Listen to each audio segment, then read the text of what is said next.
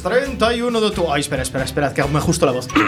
Martes 31 de octubre estáis escuchando Quack FM en la 103.4 antiguamente, ahora en internet, quackfm.org. Es martes de series, martes de spoiler. Mi nombre es Diego de la Vega, pero este programa no se hace solo. A mi izquierda, fiel amigo y compañero, si oyen el sonido de spoiler, probablemente sea por su culpa. Él es el señor Iverson. Muy buenas noches. Buenas noches, Diego. Empieza el sonido muy de ultratumba hoy. En esta, Porque estamos en esta noche de Halloween. Más a mi izquierda, la moroza hecha comentarista de radio. Él es Antonio Fran. Muy buenas noches. Buenas noches, Diego. ¿Qué tal? ¿Cómo estamos? Uy, que te noto ultratumba también. ¿eh? Ultra Zumba. Todos, tumba. Nuestro community manager reconvertido a locutor porque antes era técnico de sonido magistral. Él es Seba Casanova. Muy buenas noches. Muy buenas noches, Diego. Hoy es un día terrorífico, ¿eh? Pero, uff, Pero buf. Pero buf, los comentarios más ácidos de las ondas wifi de mano de Samuka. Muy buenas noches. Muy Wifi. buenas noches, hijos, hijos del podcast. Dentro de poco nos queda ir a hacer el programa desde, desde Bélgica. ¿eh? Con Carles.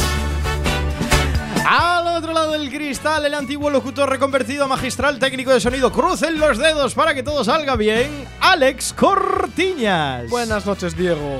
Vamos a empezar con Jesús Style. Oye. ¿Con qué? Perdona, perdona. ¿Cómo se llama la serie? Pero Pero di los, Gamma Style.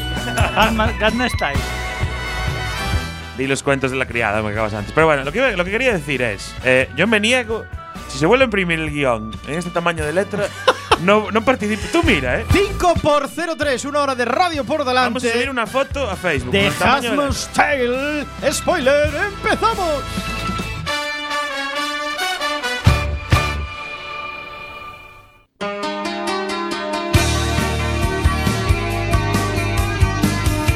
Las 9 y 2 minutos de este martes 31 de octubre, martes de Samaín, de Halloween, como queráis llamarlo, aquí en Quack FM, antiguamente 103.4, como ya sabéis.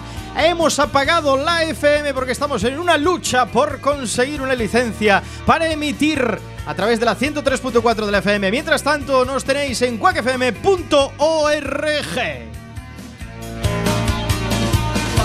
Mira si somos chulos que la pagamos porque nos dio la gana. ¿eh? Correcto, ¿eh? Apagamos, de buena voluntad, ¿eh? De buen. Mandamos un saludo muy grande a nuestras amigas y amigos de Radio Ritmo Getafe en la 99.9 y encomendamos a nuestra audiencia, a nuestra fiel audiencia que cada 15 días se presencia ante nosotros, que se agarre a las redes sociales, Facebook, Twitter, Google Plus y las que más nos gustan, WhatsApp en el 644-737-303, 644-737-303, Telegram para los raritos y nuestro chat en cuacfm.org barra directo.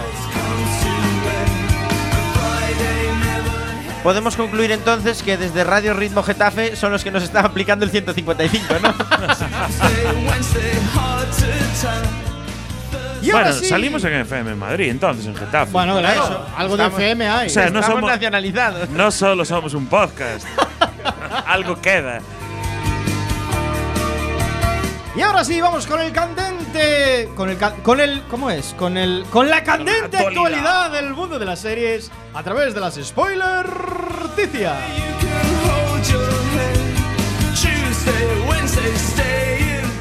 ¿Qué pasa con Netflix, Samu? ¿Qué pasa con Netflix? Sí, ¿qué pasa con Netflix, Samu? Yo tengo aquí, Samu tiene que hablar de Netflix. Pues. eh, No es Samu, ¿quién es el que tiene que hablar de Netflix? Yo de Netflix te puedo con. Sí, que soy yo. que me Era bromita. ¿Qué pasa? Estás con el truco trato, ¿no? Estaba con el truco trato. Mira, estaba haciéndote aquí la 1314, que es la que nos han hecho a todos con las noticias hoy. Porque nos han vendido que Netflix suspendía indefinidamente el rodaje de House of Cards Y es por mentira. una, por una polémica que salió ayer de que su protagonista, eh, Kevin Spacey, Kevin Spacey, correcto. había acosado a un adolescente, había hecho un, lo que se le suele llamar un Javier Gurruchaga. Eh, hace 30 años a otro actor en una fiesta, completamente borracho. Él, en cuanto salió esto publicado, eh, publicó un, un texto en el que lo primero pedía disculpas, decía que no se acordaba de nada, que iba muy pasado ese día. No negaba que lo hubiese hecho, pero bueno, se avergonzaba muchísimo. Pero esto ha hecho que Netflix Que no, que, es haga. mentira. Esto no es, lo verdad. que nos han vendido que se cancelaba House no of. Cards por esto, pero no es verdad, porque No. la decisión ya se tomó hace meses. ¿Por qué? Porque es broza la última temporada. Porque Netflix aplica mi razonamiento de que una serie mala tiene que durar tres temporadas, una buena nunca más de seis. Es House of decir, por Cards un lado tenemos la polémica. termina la sexta temporada y termina. Por la polémica de Kevin Spacey es aparte. Esa parte y por otro lado tenemos la, la cancelación, podemos decir. la así. cancelación de House O of Cards. conclusión de House Pero of no tiene sentido, porque estaba ya en producción esa sexta temporada. No tiene sentido que vengan a cancelarla ahora cuando ya está en No, producción. No, La- la, la sexta, sexta se, hace. Se emite. La sexta es la se última. queda, se queda. la Ah, no, sexta se Pero queda. se, la sexta se ah, queda. pero eh, la sexta ya estaba prevista como la última Claro, temporada, ¿no? claro, Entonces es no hay, ningún, no hay ninguna No hay ninguna noticia. No. Lo que han Ah. hecho es conseguir publicidad gratis. Pues Hombre, que. Exacto. mal ha redactado Samu, porque no un me he momento, enterado de nada. un momento. juntaron las dos, entonces. Un momento, vamos a ver. House of Cards, buque insignia de Netflix, que se pare, quiere decir que no va bien. No, no, es que va fatal. La última temporada la visteis. Porque era Yo la, típica- dejé después del primer episodio. Porque Es era, muy la, mala. era la típica serie que tendía a, a ser continuista, que iba a dar más y más temporadas y más temporadas y más temporadas. Bah, No, pero sé. alguien vio la última. Mm, yo vi la última y Mira, fatal. co- como, Fatal. como bien dice Antonio, los 13 últimos capítulos que componen esta tanda pues ya habían comenzado a filmarse en verano con Melissa James Gibson y Frank Pugliese eh, de nuevo como showrunners. El lanzamiento está previsto para el primer se- eh, semestre del año que viene, de 2018. Y bueno, ah, yo entiendo que una vez que la tienen hecha, la emitirán, porque Netflix no es de guardarse contenidos. No le cuesta, o sea, no pierde nada No, por emitirán, colgarla. emitirán. Pero como bien decís, eh, ha decaído mucho la serie este año y no sé cómo le va a afectar toda esta polémica a Kevin Spacey de cara a futuros proyectos. A ver, lo que le está afectando es la navaja de Samu a esta serie. Que es lo que denominamos como la navaja de La Samu. navaja de Samu, sí, me, me gusta el término, sí. Echábamos de menos la voz en femenino de este programa, la amante de las series de doble nacionalidad, y Salem al otro lado del teléfono. Hoy nos acompaña así en, en, en- en la distancia. Hola Isa. ¿Isa quién? Hola, Isa Lema. ¿Qué opinas de esto de la cancelación de House of Cards? Justificada. pues eh, me parece estupendo porque la verdad es que las últimas temporadas se dan tirando a aburridas y, y malas, la verdad. Ahí estoy, bueno, coincido bastante con, con Iver porque es cierto que es, esa serie es un filón, las primeras tres temporadas son abrumadoras, son increíbles. Kevin Spacey es, lo borda, o sea, borda el papel de, Y Robin cabrón completamente. No te olvides de Y- Robin Wright. Y Robin Wright lo hace está estupendamente bien, pero es un ejemplo de que cuando se quiere rizar el rizo, Y yo, no, y- quiero, no puedo hacer spoilers aquí, ¿no? y yo no quiero decir nada. Y yo no quiero decir nada, pero claro, te sale sucesor designado al lado y te Claro. Y te revienta. Y te hunde el chiringuito. Le comió las papas. Bueno, no, os- no os quiero decir nada, eh, pero tampoco quiero hacer spoilers, pero sucesor designado, la, la segunda, Lo es está petando. mala, o sea, pero mala. Cuidado, no hagáis spoilers que Cuidado, yo no la vi. cuidado. Pero ojo, ojo. Con horror, Lo digo con completamente. horror. Lo digo- Cuidado. un momento. Espera, espera, lo dice como si la primera fuese buena. ¿eh? No, no, pero es que en comparación con la primera, Un momento, Isa la Lema. segunda es tan absolutamente horripilante. Un momento, lo digo absolutamente en serio. House of Cards está siendo tan delirante que sucesor designado está mejor. Claro. Es que es la realidad. Es que lo digo con todas las letras. Es que House of Cards tiene unos argumentos tan malos en las últimas temporadas No, no. que para eso hazte un sucesor designado. A ver, es que todo el mundo lo que estuvo aquí la vio, la última temporada de House of Cards. No, yo vi solo el Yo primer no. episodio de la quinta O sea, y la ya no quinta- me quedaron ganas de Yo vi el primer la episodio. cuarta os ¿Sabes pareció yo? sensata. La Yo- cuarta es malísima. yo- La cuarta ya, ya es rara. Pues esta es, pero mucho peor, ¿eh? Yo aplicando mi navaja en la tercera temporada lo dejé. Las series malas tienen que durar tres temporadas. Yo la última de House of Cards no, pero la última de sucesores designados la llevo al día, ¿eh? Eh. Bueno, cerramos aquí la- el capítulo House of Cards y veremos qué sucede Y, con la sexta temporada, si lo deja en lo alto o lo deja hundida y completamente. dejamos abierto el hilo de los escándalos sexuales de las estrellas de Hollywood que cada día Que es- salen más. Más. Sí, Que interesa. ¿eh? Si el fundido a negro de los soprano te dejó blanco, Si el final de Perdidos te dejó patidifuso, Si eres de los que cree que Jack Bauer debería presentarse a presidente de los Estados Unidos, este es tu programa. Spoiler en Quack FM. hablamos de series en serie.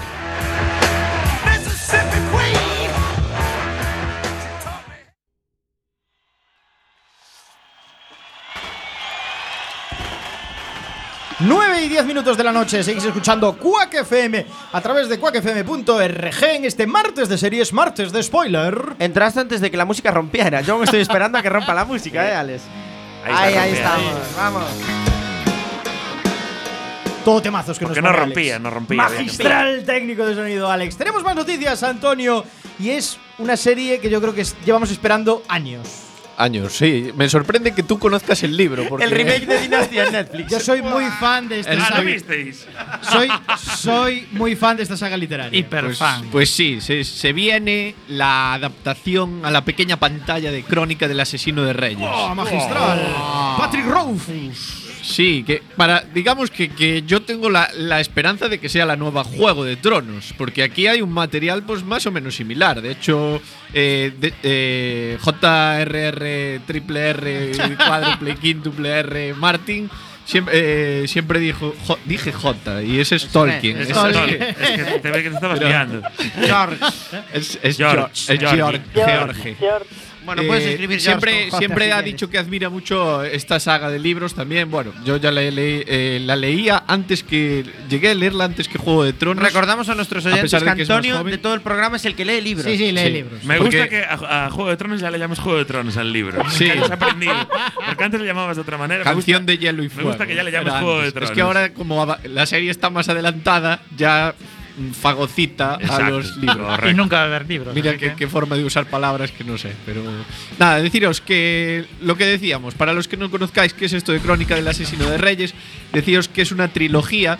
Actualmente solo hay escritos dos de los tres libros, El nombre del viento y El temor de un hombre sabio, y se espera que Las puertas de piedra pues salgan en algún momento Para que cerrar la todavía trilogía, para sí. cerrar esta trilogía, pero está habiendo bastantes retrasos con este último libro, la verdad. Mira, yo Eh, desde aquí hago mi protesta y mi protesta va hacia la creadora, hacia JK Rowling, que fue la primera que empezó a hacer películas al mismo tiempo que hacía libros. No.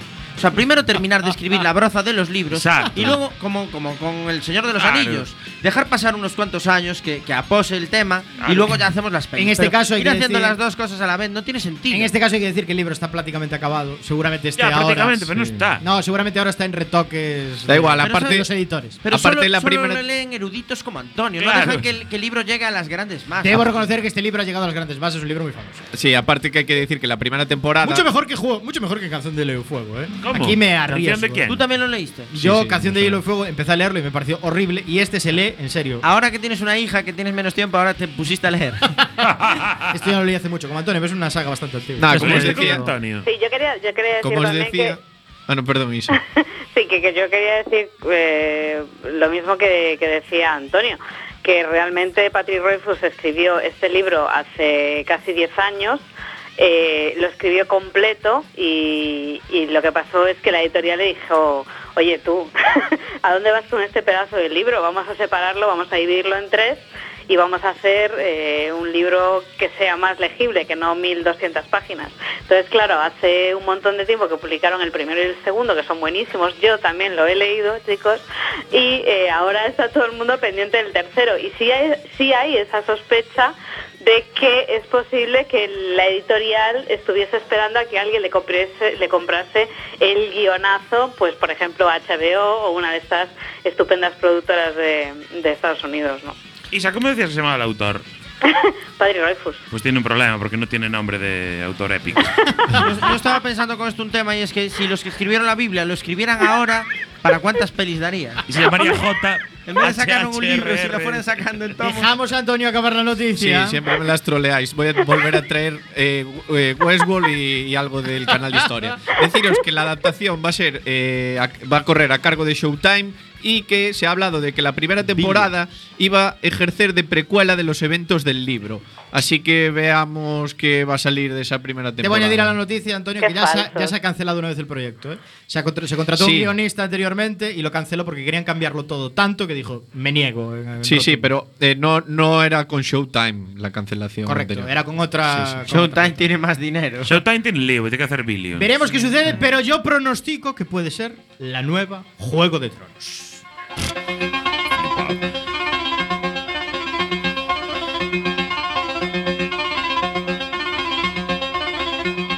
Cerramos las noticias, Chema, con un. Yo considero notición. yo considero una muy mala noticia, la verdad. Pero bueno, me ha tocado No, no, darla. por favor, no. Que es como quien dice que la peor película de la historia, pues van a Pero, intentar. ¿cómo la- pero si es buenísimo. ¿A ti te gustó? En serio, por favor, abandona la sala.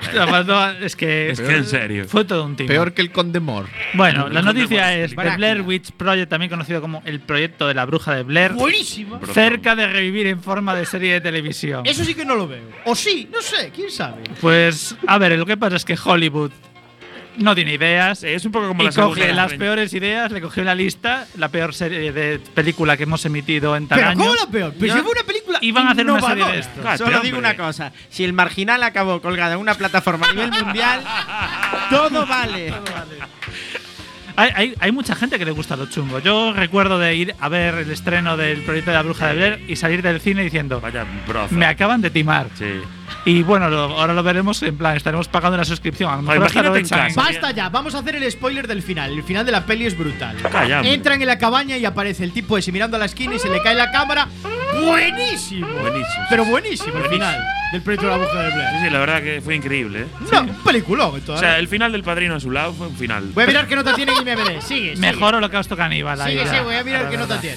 Bueno, No, pues pero es que no saben qué hacer, ¿eh? Porque esto es como la segunda temporada de Stranger Things. Es cubrir por cubrir el sí, expediente. a ver, comentarios. Por ejemplo, los codirectores de la película original, no uno de ellos, Eduardo Sánchez, eh, ha comentado que para nosotros nos resulta de lo más natural ponernos a hacer una serie de la bruja de Blair.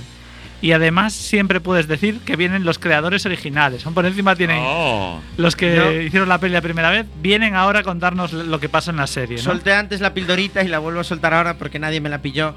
Eh, si vivimos en una época en la que están haciendo un remake de Dinastía en Netflix, No, no. o sea, es que están muy faltos de ideas, tío. No, no, claro, claro. Un remake de Dinastía. ¿Por qué no hacen el remake del Coche Fantástico, que fue un serión? Ya está Pero en serio no. Sí, ya sí, lo sí, hicieron. Sí, sí. Sí, Sí, sí, claro. claro. Sí, claro. Y fue malísimo. Fue Fue malísimo, por cierto. No pasaría de la primera Es temporada. igual que la segunda temporada de Stranger Things. 6.4 en IMDb. Stranger Things. Bueno, por favor, 6.4. hicieron Halloween solo para que viéramos a los niños disfrazados de. Ghostbusters. Sí, por favor, qué sí. vergüenza. 6.4 de media es una nota muy mala porque todos los creadores le darían un 10. The con lo cual Blair el resto de la Witch gente que Project. votó le ¿Con, con cuántos votos? Como el marginal. 200.000. Sí, como el 200.000. marginal. Project. Un 200, 6,4. Bueno, no sabemos todavía qué, fer- qué formato va a tener. Hablan de que va a tener un formato de antología. Pues ya salió. No, están estudiando y no Ah. se sabe si va a ser una precuela o una poscuela. Pero va, va a ser. Escuela. Va a ser una secuela. Sí, secuela. secuela. Me, me gusta poscuela. no, es, es por secuela otra vez. Poscuela. Poscuela. Poscoló, coló. Y me niego a contar nada más de esto. Ah, sí, verdad. Cerramos aquí las spoilerticias. Seguimos en spoiler.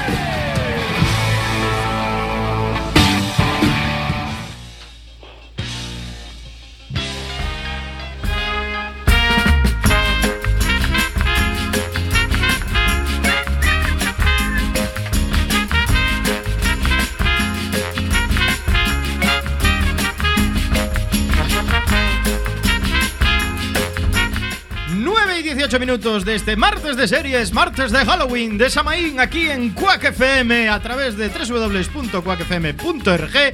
Escucháis spoiler y es el momento del piloto con Samu.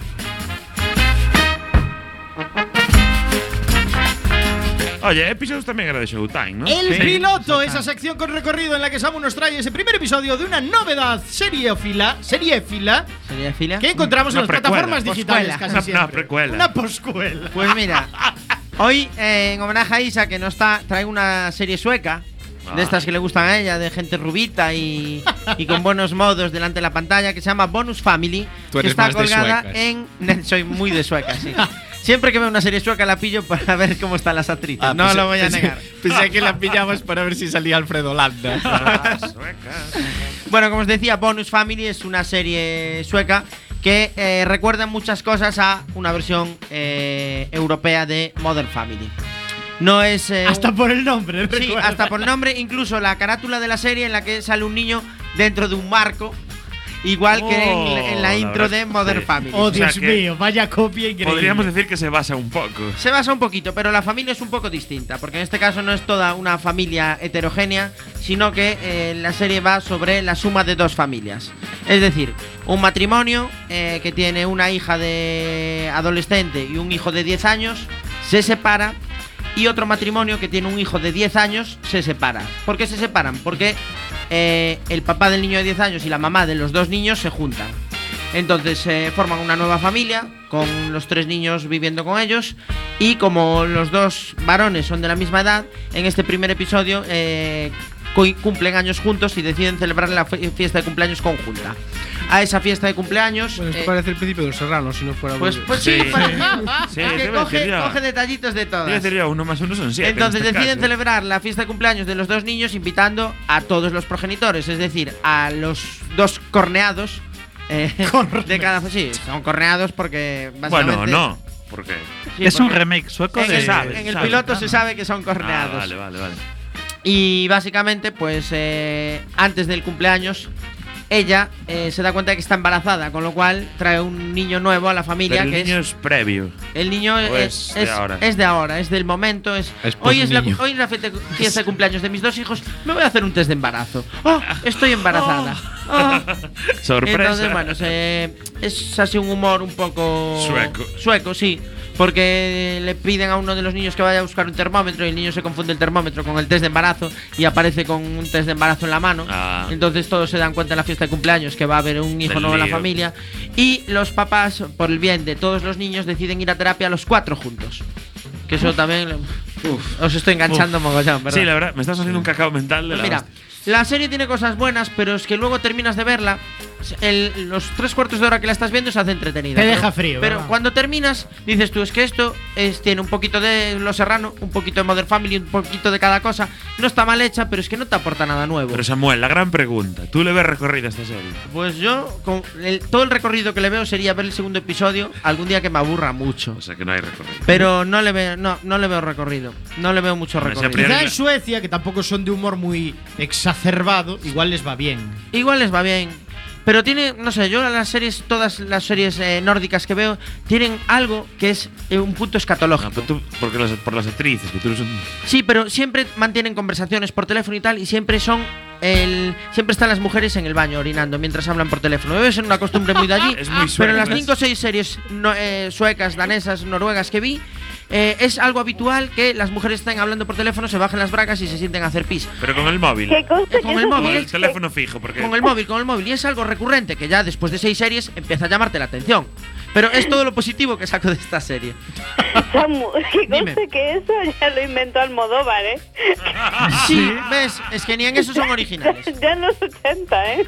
Entonces, bueno, eh, está perdida en el inframundo de Netflix, no la busquéis, no pasa nada. Porque antes de buscar, antes de llegar a Bonus Family, encontraréis el marginal y ahí ya os quedáis pillados. La gran pregunta, ¿cómo la encontraste? ¿Qué momento de desesperación?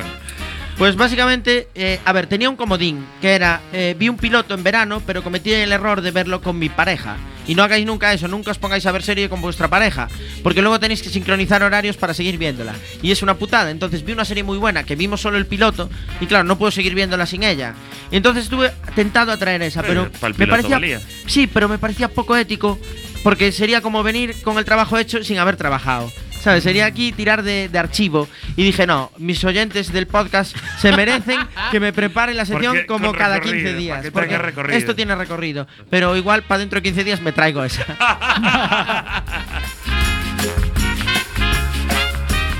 Cerramos aquí el piloto. Bonus Family, repito el nombre porque igual os olvidasteis por si la encontráis. Bonus Family. No, no buscar- tiene recorrido, podéis buscar en, en Netflix como La Sueca. esa de nombre de Family. Cerramos aquí el piloto y pedimos a toda nuestra audiencia concentración, porque hoy vamos a hablar sin duda de la serie del año. Hoy vamos a hablar de la mejor serie de la temporada, el pelotazo absoluto en el mundo de las series, el cuento de la criada. Y no tenemos tema musical, nos introducimos directamente en este serión de Handmaid's Tale. A ver si se dan prisa. Algunas tenemos cosas que hacer. Andar con prisas y esperar.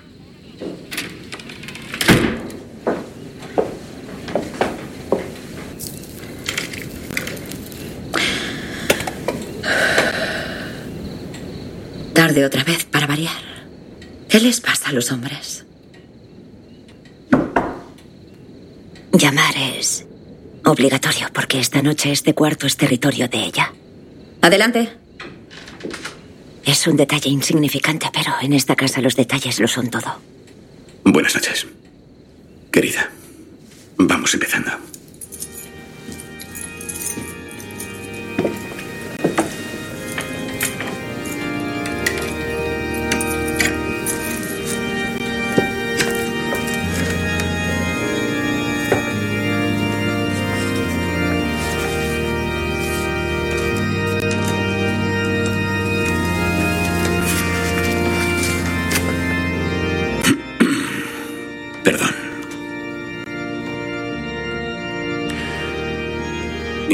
Raquel que no daba hijos a Jacob,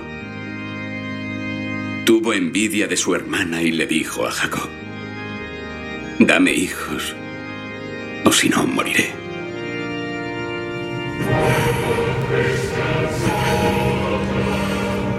Y ella dijo, he aquí a mi criada, Bila.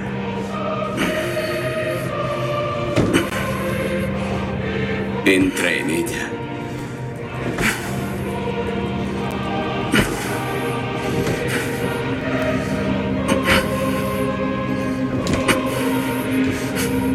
Parirá sobre mis rodillas.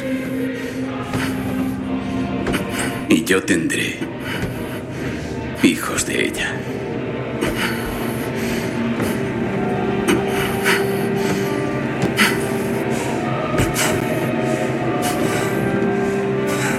Y ella le entregó a Bilá, su criada, como esposa. Y Jacob entró en ella.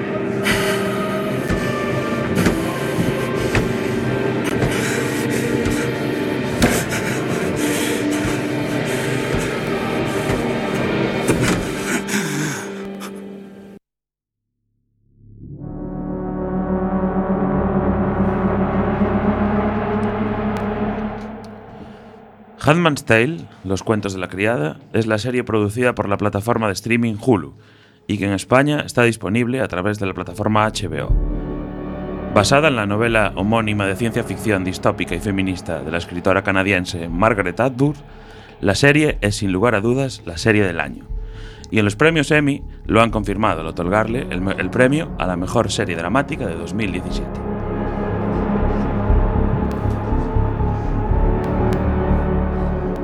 Además, El cuento de la criada se ha llevado cuatro estatuillas más, entre ellas está la de mejor actriz principal de drama para Elizabeth Moss, recordad, la primera mujer en jugar en las grandes ligas del marketing en Mad Men, y la mejor dirección para Red Morano, que se convierte además en la primera mujer en 22 años en alzarse con este galardón. A día de hoy, no es solo una ficción de altísima calidad, sino que es un fenómeno cultural que ha colaborado para cambiar las reglas del juego.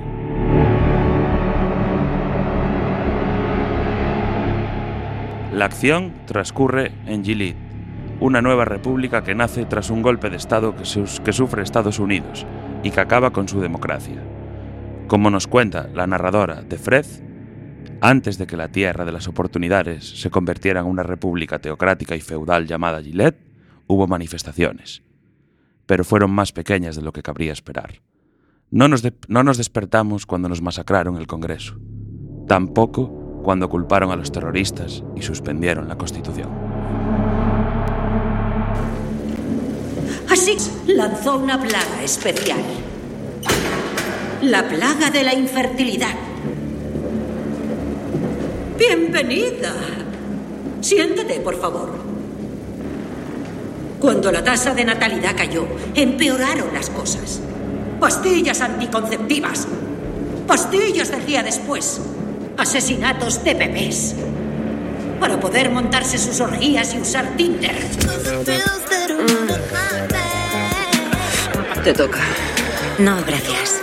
¿Cómo que no? Tengo que hacer el trabajo esta noche. ¿Para la clase de Dietrich? Sí.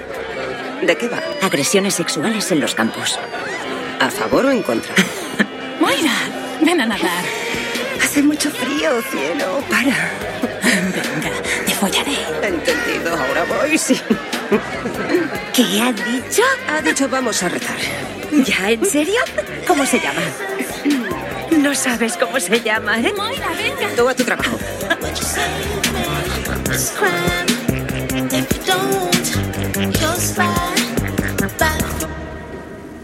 Eran unas guarras. Unas furcias. Pero vosotras sois especiales. La fertilidad es un don recibido de Dios. Os ha dejado intactas con un propósito bíblico. Igual que Vila sirvió a Raquel. Vosotras serviréis a los líderes de los fieles y a sus esposas infecundas. Engendraréis a sus hijos por ellas. ¡Oh! ¡Sois tan afortunadas!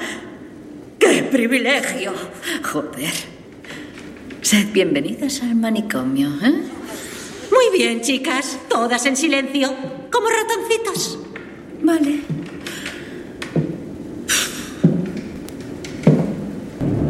Chicas. Mm. Sé que esto os parecerá muy extraño. Pero lo normal es solo aquello a lo que estáis acostumbradas.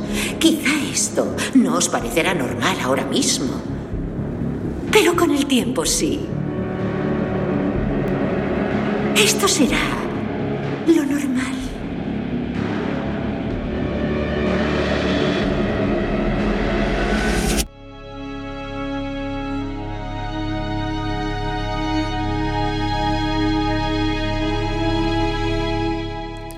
En esta nueva nación, las mujeres son relegadas prácticamente a la esclavitud, y aquellas fértiles se convierten en criadas, forzadas a dar hijos a los hartos cargos de Gilead. La gran mayoría con problemas de esterilidad después de las emisiones tóxicas lanzadas a la atmósfera. La fertilidad pasa a ser el único valor de la mujer en este régimen en el que se han olvidado por completo los derechos humanos y los valores de una sociedad moderna. La serie captura a la perfección ese sentimiento de frustración, angustia y de aburrimiento y desesperación de las criadas.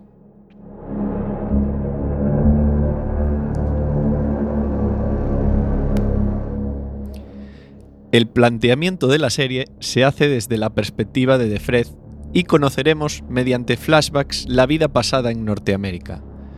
El contraste entre una vida alocada y en libertad con una pintoresca vida clerical en la tranquilidad de la prisión es aterrador. La oscuridad de los tonos en pantalla logran introducirnos en el ambiente lúgubre y opresor de Gilead. Aunque en la serie las, criadas son preparadas para traer vida, la reflexión que hace de Fred a la embajadora mexicana es demencial. Mi país ya está muerto.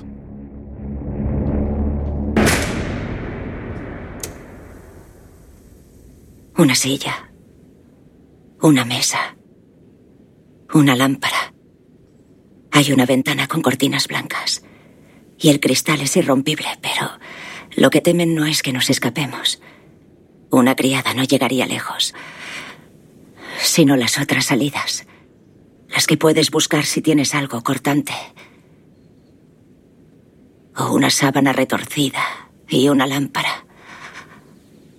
Intento no pensar en esas salidas. Es más difícil los días de ceremonia, pero pensar puede perjudicarte. Me llamo de Fred. Antes tenía otro nombre, pero ahora está prohibido. Ahora hay muchas cosas prohibidas.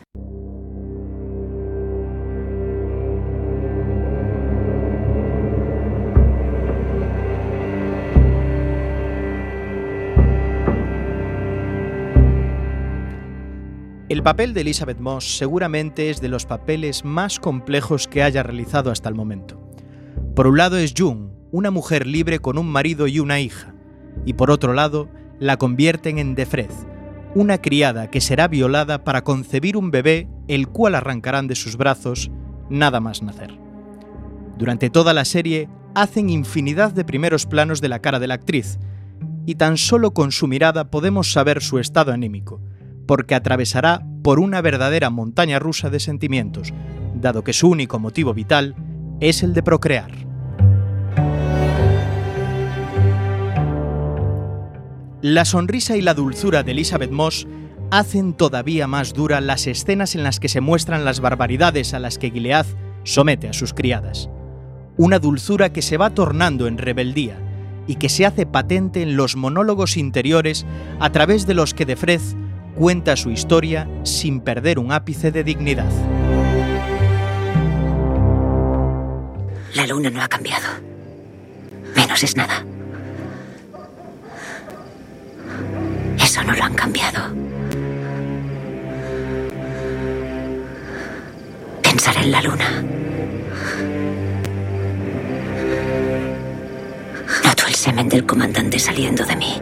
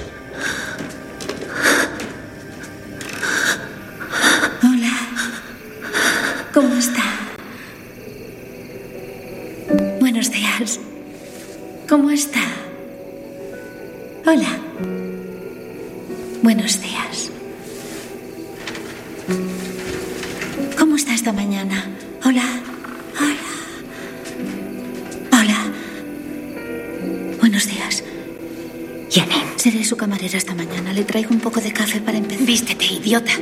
La tía Beth está de guardia.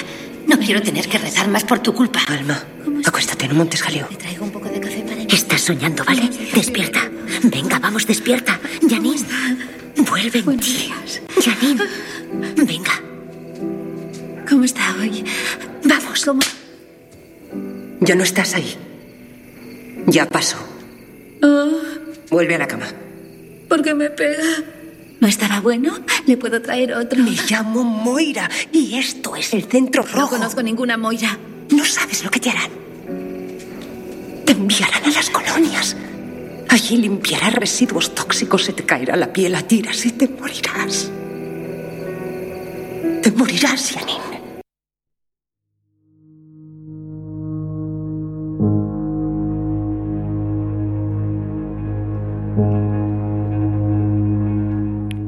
Es una serie claramente de personajes femeninos, y por eso vamos a centrarnos a continuación en resaltar los principales personajes de esta primera temporada.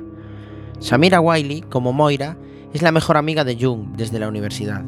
Con la ayuda de Jung consigue escapar de su vida como criada, pero veremos cómo ha renunciado a su voluntad inicial de escapar de Gilead. Anne Down, como tía Lidia, es la instructora a cargo de la reeducación de las criadas en el Centro Rojo. Es, el perso- es un personaje excepcional que encarna la maldad del régimen contra toda su población. Desarrolla un cariño muy especial por una de las criadas llamada anteriormente Janine. Bien. Buenos días, chicas. Buenos días, tía. Seguro que todas somos conscientes de las desafortunadas circunstancias que nos reúnen en esta mañana tan bonita. Cuando estoy convencida de que todas preferiríamos estar haciendo otra cosa. Pero la obligación es toda una tirana y es en nombre de nuestra obligación que estamos aquí reunidas.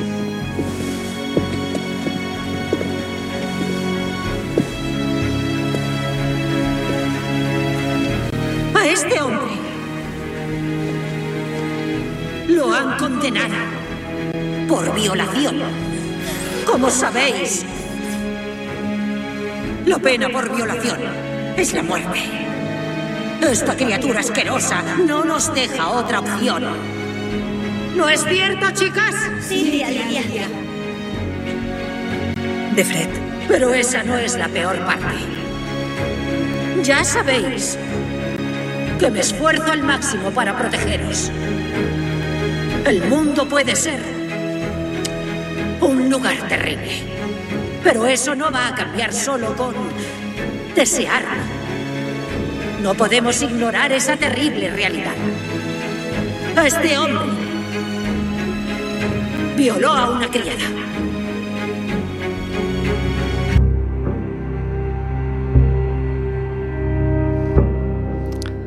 Continuamos con el personaje de Yvonne Strahovski, que interpreta a Serena Joy Waterford, esposa del comandante Fred y una activista cultural conservadora que parece haber aceptado su reducido papel en una sociedad que ella ayudó a construir.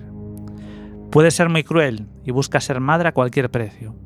Ella es la antagonista de Defren y mantendrá una relación a propósito muy aséptica con Defren, pues será la persona a la que tendrá que robar a su futuro hijo.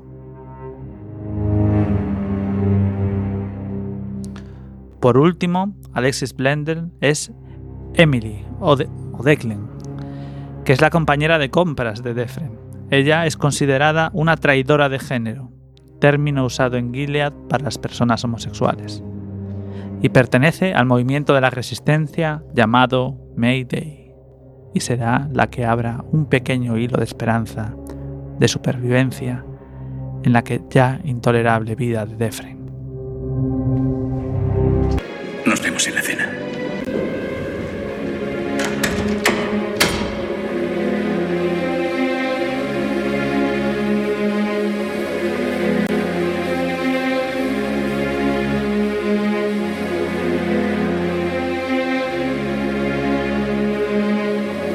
Vuelve a tu cuarto.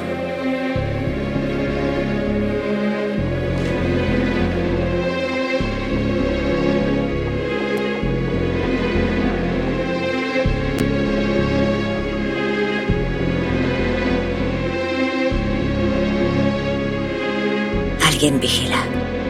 Aquí siempre hay alguien vigilando. Nada puede cambiar. Todo tiene que parecer igual. Porque pienso sobrevivir. Por ella. Ella se llama Hannah. Mi marido se llamaba Luke. Y yo me llamo Jun.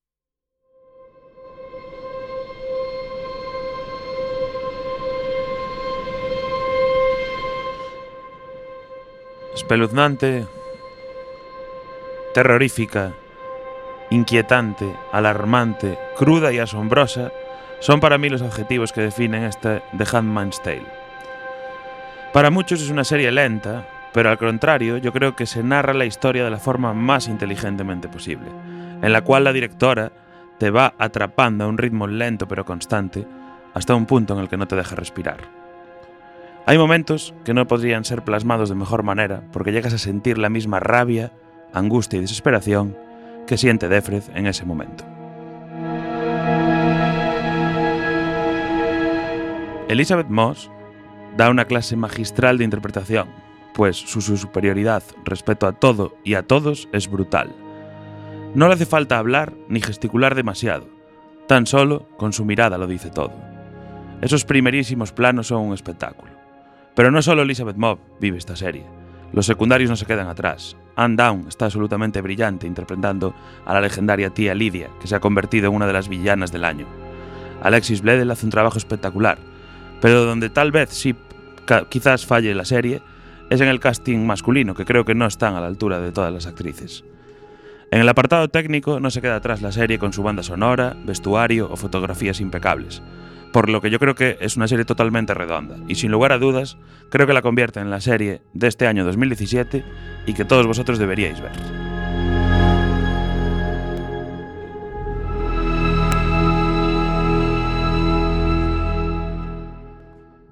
Aquí, hasta aquí el análisis de The Handmaid's Tale. Qué tensión de música, muy Halloween. Qué tensión, eh, quedó muy Halloween todo. La verdad es que la tensión es propia de la serie, ¿no? Ahí definía muy bien Iver, una serie muy angustiosa que te transmite toda su rabia y toda su ira, que es absolutamente ¡Ah!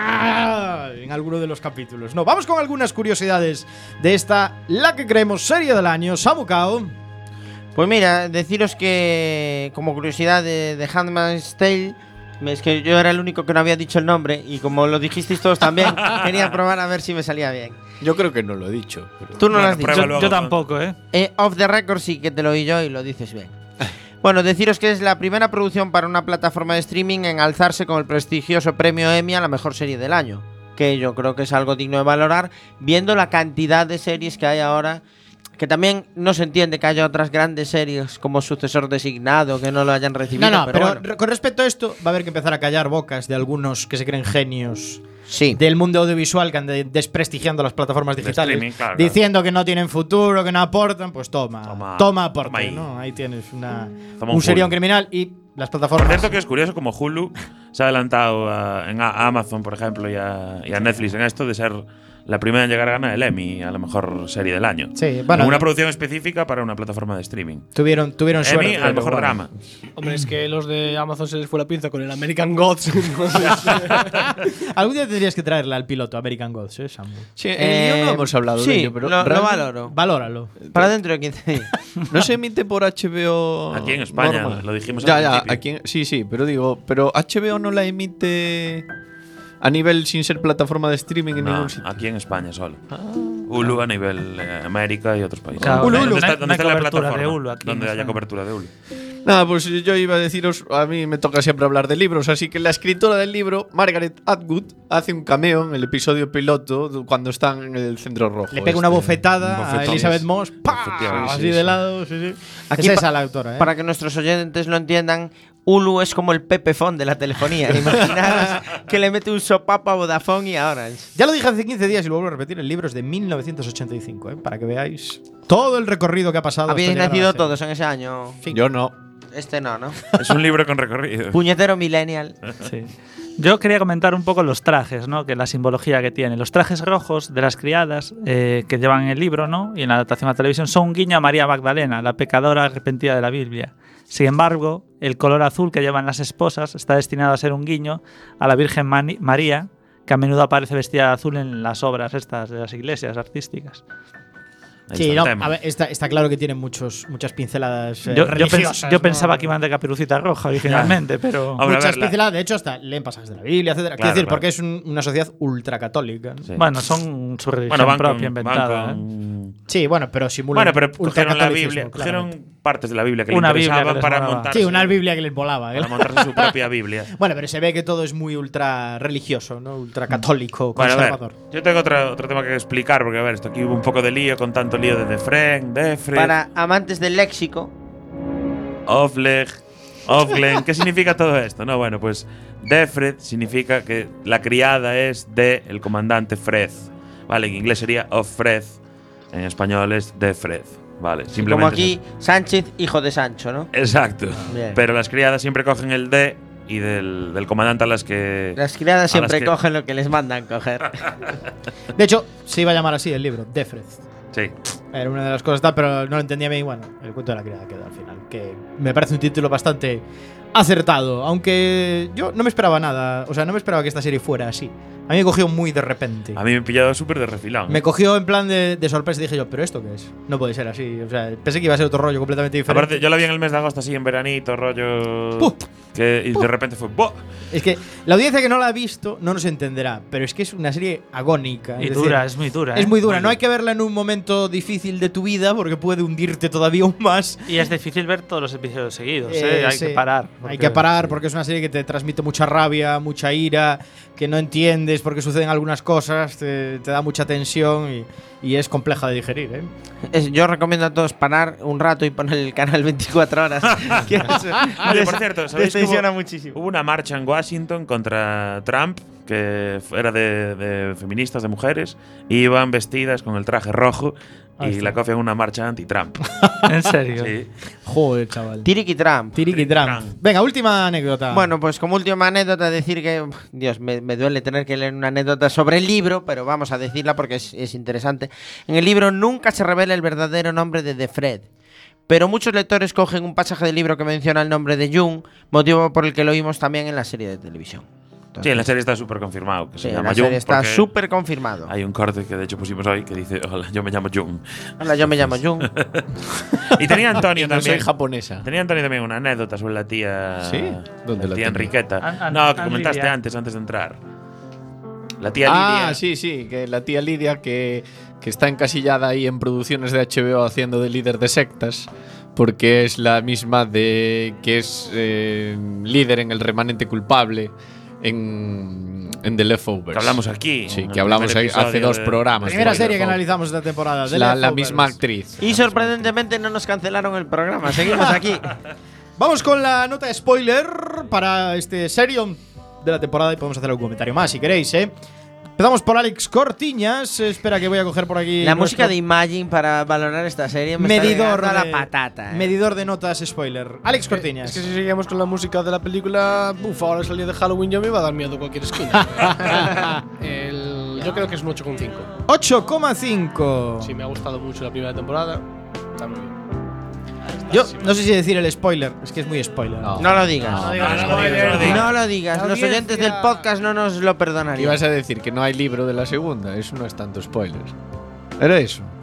No es spoiler. Era eso, Ah, claro. es el contenido de la serie. Casi mejor. Se basa toda la primera temporada en el En libro. el libro que está, hay. ¿no? Entonces vamos, a no hay esperar más una, contenido. vamos a esperar una segunda temporada que puede ser pues, Bueno. pues peor. Bueno, no podría sabemos. ser. Puede ser. Puede ser. ser épica o Tú pate- mismo. patépica. Antonio, no Perdón- te spoiler. Perdona por pisarte el No, spoiler. spoiler. no, no, no. Es que dudaba si decirlo, pero No, me has ayudado. no me ¿eh? parece No, tanto no, es que te spoiler, acaba de ¿no? hacer un No. spoiler del spoiler.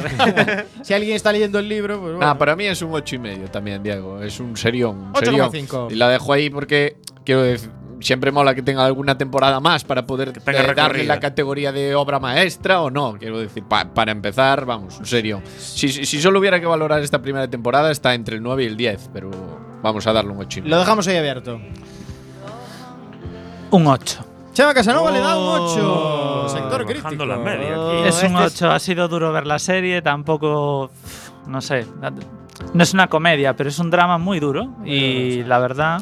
Difícil pues de ver. bueno, es difícil de ver, ¿no? Y bueno, el tema de la maternidad, tal y como lo tratan, es una forma muy agresiva. Yo voy a hacer lo contrario que Antonio Fra y es- le voy a dar mi mejor nota ahora, con posibilidad de bajarla después si la cagan en otra temporada. 9,5 le voy Como a no la vamos a volver a hacer, pues ponle el 9,5. 9,5 porque creo que merece una de las mejores notas que le he podido dar a una serie. Sí, sí, sin lugar a dudas. Ha sido una temporada espectacular. A mí me ha enganchado de principio a fin, no he podido parar de dejar de verla, comentarla, recomendársela a todo el mundo y cuando eso sucede es que la serie es buena. Samucao. Pues yo le voy a dar un 8,5, porque a mí 8,5. las series que incluyen temas de sexo sabéis que...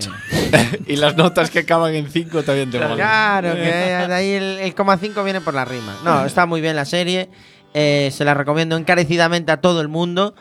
Eh, porque es distinta, porque es algo que no, no es una copia de Modern Family como el piloto que traje hoy, no, es una serie con entidad propia y, y tiene recorrido esta serie. La veo con, sin estar en mi sección, le veo recorrido a The Handmaid's Tale. Ahora confiésate, ¿la has visto completa?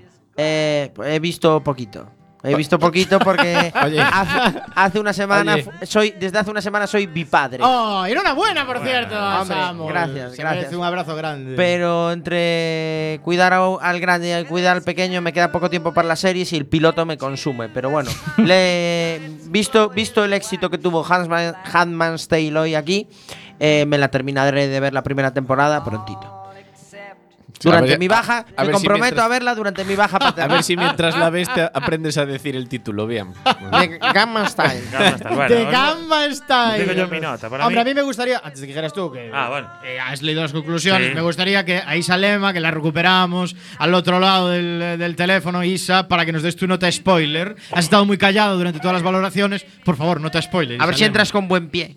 Pues yo también coincido con Chema Casanova, es una serie muy bien hecha, perfectamente interpretada, pero es eh, una temática terriblemente dura y yo le doy un 8. 8 de Isa Lema, también en sector crítico. Señor Iverson, que ha traído la serie hoy, que ha preparado I- las con Isa y conclusiones. con Chema Nadia Comaneci no hubiese sacado la nota que sacó. que ha preparado las conclusiones. Ah, yo- Nota spoiler, señora Iverson. Para mí esta serie yo la descubrí, como decía antes, en un mes de agosto así de risas. De hecho, me salió una publicidad, creo que fue en YouTube. Un mes de agosto de risas. Sí, sí, yo no sabía que habían hecho esta serie. A ver, conocía el libro, pero no sabía que iban a hacer la serie. No lo comentamos aquí nunca, por cierto, nos, nos escapó del radar de spoiler esta serie. Nunca habíamos comentado que íbamos a hacer esta serie. Porque es de Hulu. Es de Hulu, que nadie Es de conoce. Hulu, claro. Y esto ¿Quién también, conoce Hulu? esto también es aire fresco para el programa, porque después de cinco temporadas que llevamos de spoiler, aún seguimos sorprendiendo a nuestra audiencia. Correcto. Entonces, de un anuncio, creo que fue de YouTube, que salía el tráiler de la serie.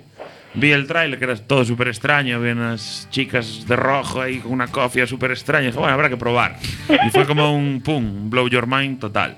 Para mí esta serie es, es un 9,5 fijo. Hay que esperar hay que esperar la nueva temporada porque el final deja ahí abierto una nueva temporada que puede ser complicada. Pueden cagarla mucho, puede quedar brillante. Es Pues muy blow job mine, ¿eh? Nota spoiler 8,64. Nota IMDB basada en 39.312 votos. La hemos clavado. 8,6. Impresionante. Clavadísima la nota de IMDB de este The Ham Style. ¿Y el maid? Gangnam Style. Os cagáis como lo dije. ¿eh? Gangnam Style of The- Fred. The Ham Style. No hay tiempo más, nos despedimos hasta 15 días. Chema Casanova. A ver si nos vemos en el cielo. Antonio Fra. Bendito sea el fruto. Señor Alex, Alex Cortiñas. Con tu mirada. Señor Samuka.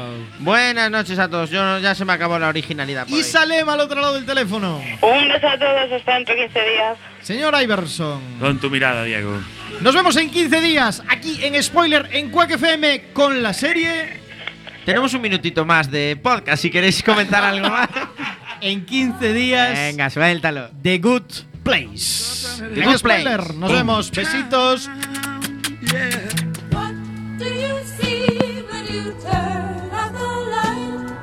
I can't tell you, but it sure feels like madness. Don't you know I'm gonna make it with my friends? I promised myself I'd get back. Said I'm gonna try